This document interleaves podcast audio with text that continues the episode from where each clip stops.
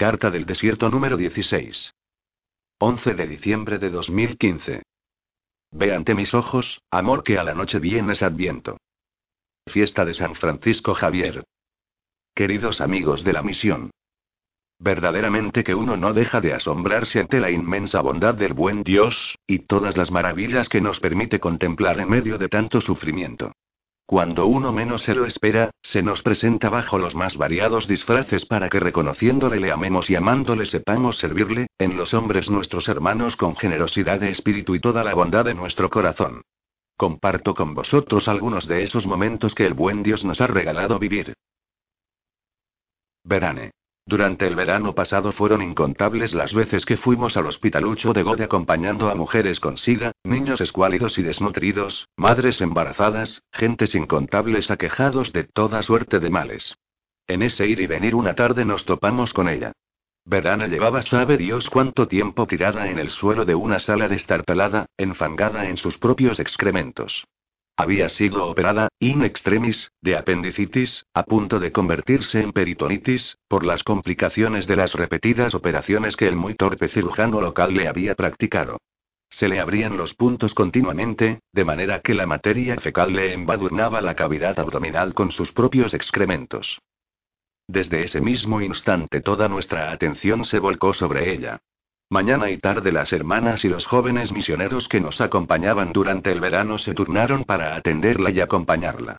Hubo que bañarla, lavarle la ropa, darle de comer lo poquito que era capaz de ingerir.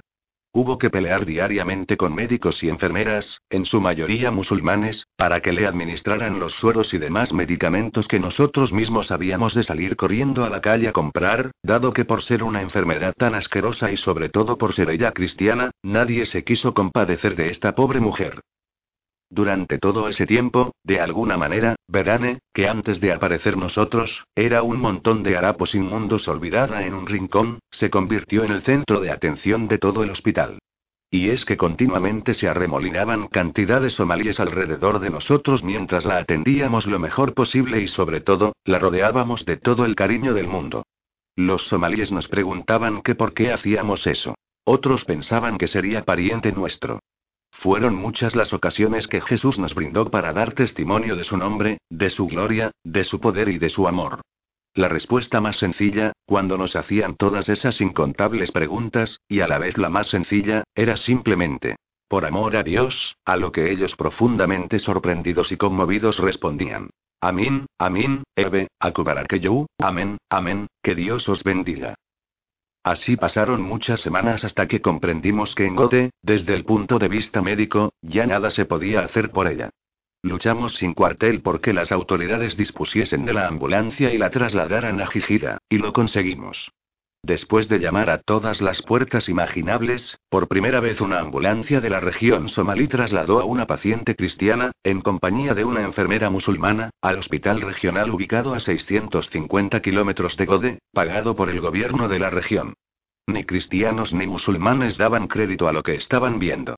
Nosotros, que todos los días orábamos por esta bendita mujer, esa noche ante Jesús en la Eucaristía, de una manera especial dimos gracias a Dios, que penetra en las vidas de los hombres, sin saber nosotros por dónde. Jamás olvidaré la dulzura de su mirada y la bondad de su sonrisa. Aún no logro comprender su serenidad y su aceptación del sufrimiento. No tenía a nadie, estaba sola en la vida.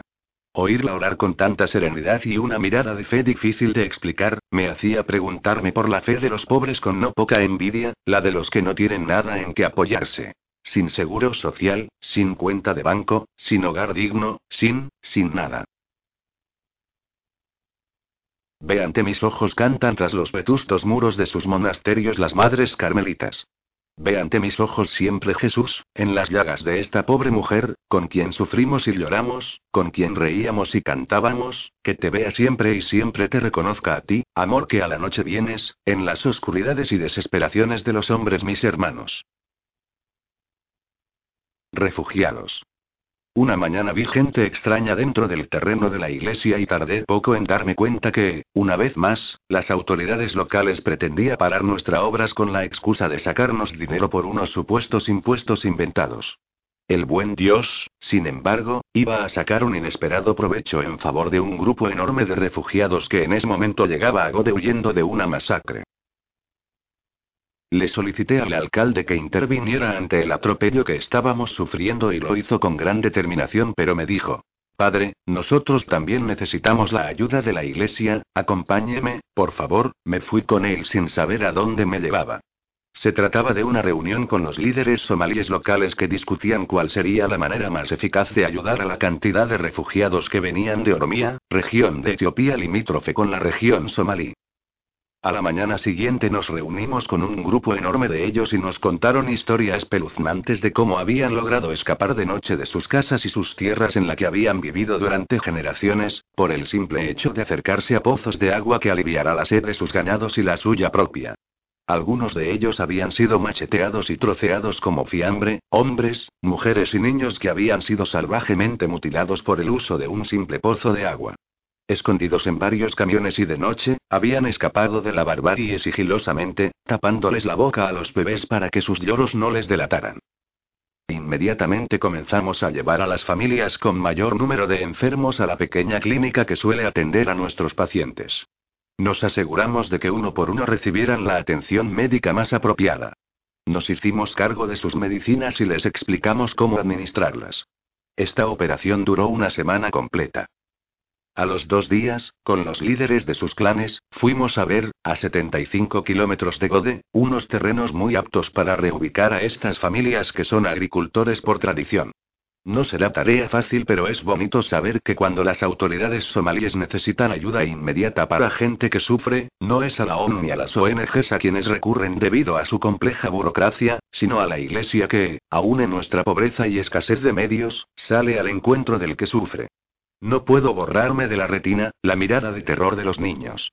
Les miraba mientras jugueteaban a la puerta de la consulta médica y no podía dejar de preguntarme qué no habrían visto los ojos de esos pequeños la barbarie que no habrían presenciado y las secuelas que les quedará en la memoria del corazón para el resto de su vida. Tamara. Aunque el nombre bíblico de esta mujer tal como aparece en el libro del Génesis es Tamar.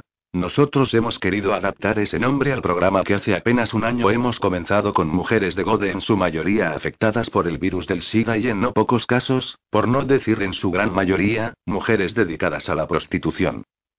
Os lo decía en la carta anterior, God en realidad es un inmenso burdel de mujeres, cristianas en no pocos casos, venidas de todos los rincones del país, sobre todo por la masiva presencia militar de tropas etíopes que van y vienen del frente de batalla junto a Somalia. A todo ello hay que añadir que hace unos meses, el gobierno de China ha firmado un acuerdo con las autoridades de este país, para hacer prospecciones petrolíferas en la región. Esto ha quintuplicado la presencia de obreros y técnicos. Ingenieros y operadores de maquinaria pesada, que a su vez ha servido de reclamo para que el número de mujeres que vienen a ejercer la prostitución se haya multiplicado exponencialmente. El programa Tamara, en coordinación con las autoridades sanitarias del gobierno, es muy sencillo. Recogemos a las mujeres temprano por la mañana y las traemos a Galilea, que es como se llama el proyecto de la iglesia. Durante la mañana se les enseña a trabajar nuevas manualidades. Mientras tanto, tenemos a dos cuidadoras que en la zona de guardería atienden a sus bebés y niños pequeños. Si sus hijos son un poco mayores y están en edad escolar, nos aseguramos que estén matriculados en la escuela y les suministramos los materiales escolares. Aquellas mujeres que lo deseen, pueden recibir clases de alfabetización de adultos, gracias a la generosidad de uno de los miembros de nuestra comunidad católica, que es profesor y se ha ofrecido a dar clases a estas mujeres de manera gratuita. Es verdaderamente admirable ver la transformación que el amor de Dios obra, día tras día, en la vida de estas mujeres. La dignidad restaurada tras abandonar la prostitución, sentirse tratadas como personas con el respeto debido a cualquier ser humano. Recientemente, con ellas mismas hemos comenzado un sencillo grupo de oración en una humilde habitación de la ciudad. Todos los jueves se reúnen para compartir la palabra de Dios. Fotocopiamos un pasaje del Evangelio en su idioma, leído por una de las pocas que saben leer y lo comentan entre todas, para concluir todas en pie, tomadas de la mano, para rezar un Padre Nuestro. Algunas de ellas han comenzado a participar con nosotros en la Santa Misa. Verdaderamente nos sorprendieron por la prontitud con la que algunas de ellas aceptaron nuestra invitación a compartir la Eucaristía Dominical con nosotros.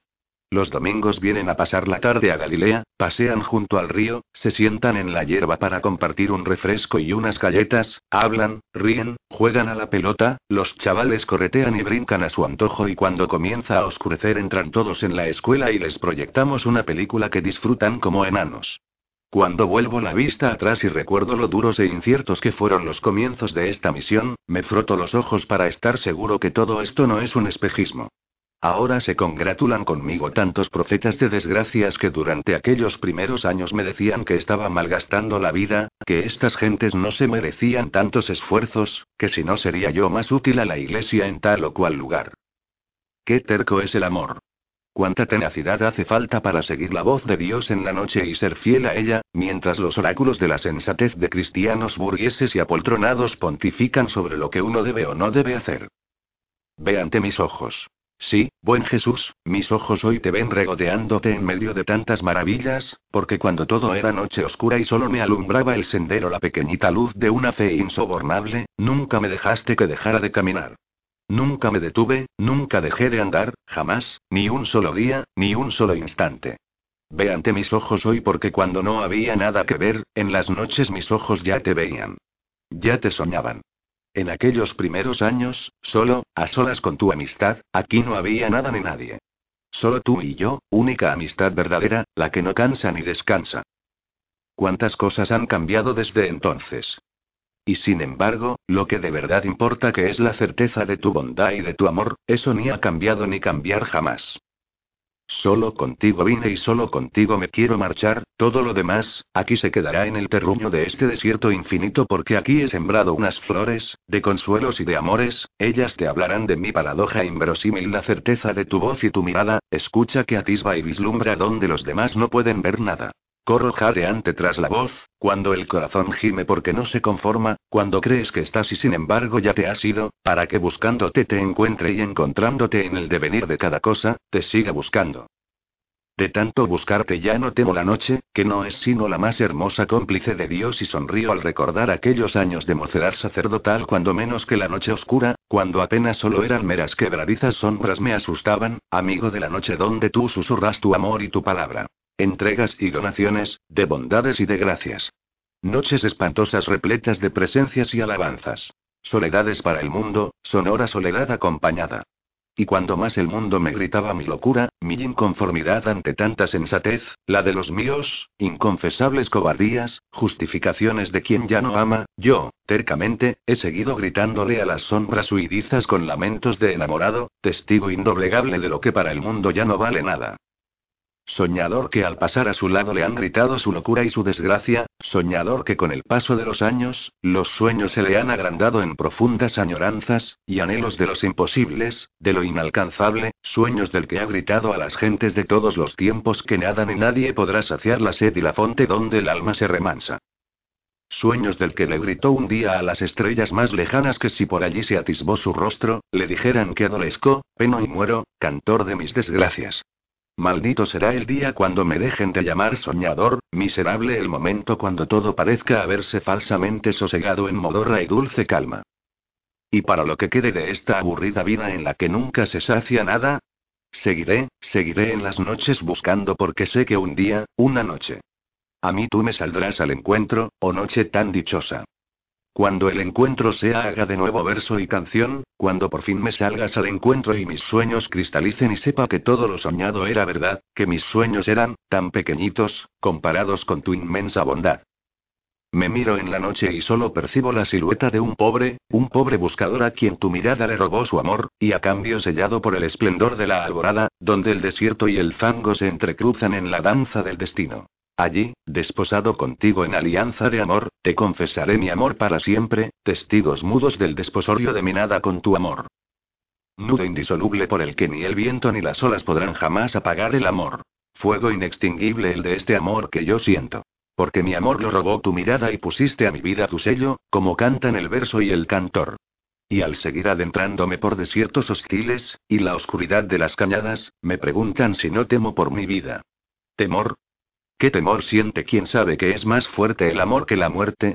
Amor, que en este tiempo de viento bendito, a la noche vienes, a mí que antaño las pequeñas sombras turbaban o de penas y de amores sé que tú a la noche vienes, cuando la noche es más noche y ya no queda nadie a mi lado más que tú.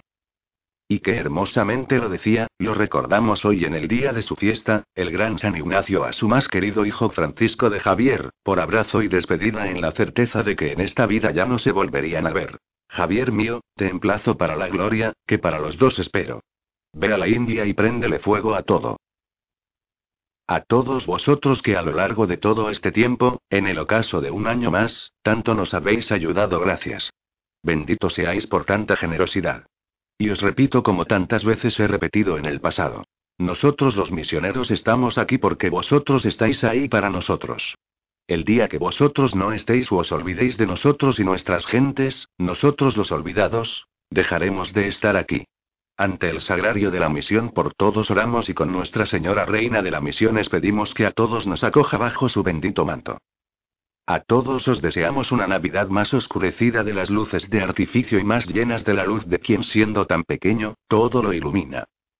Os bendigo a todos. Padre Christopher.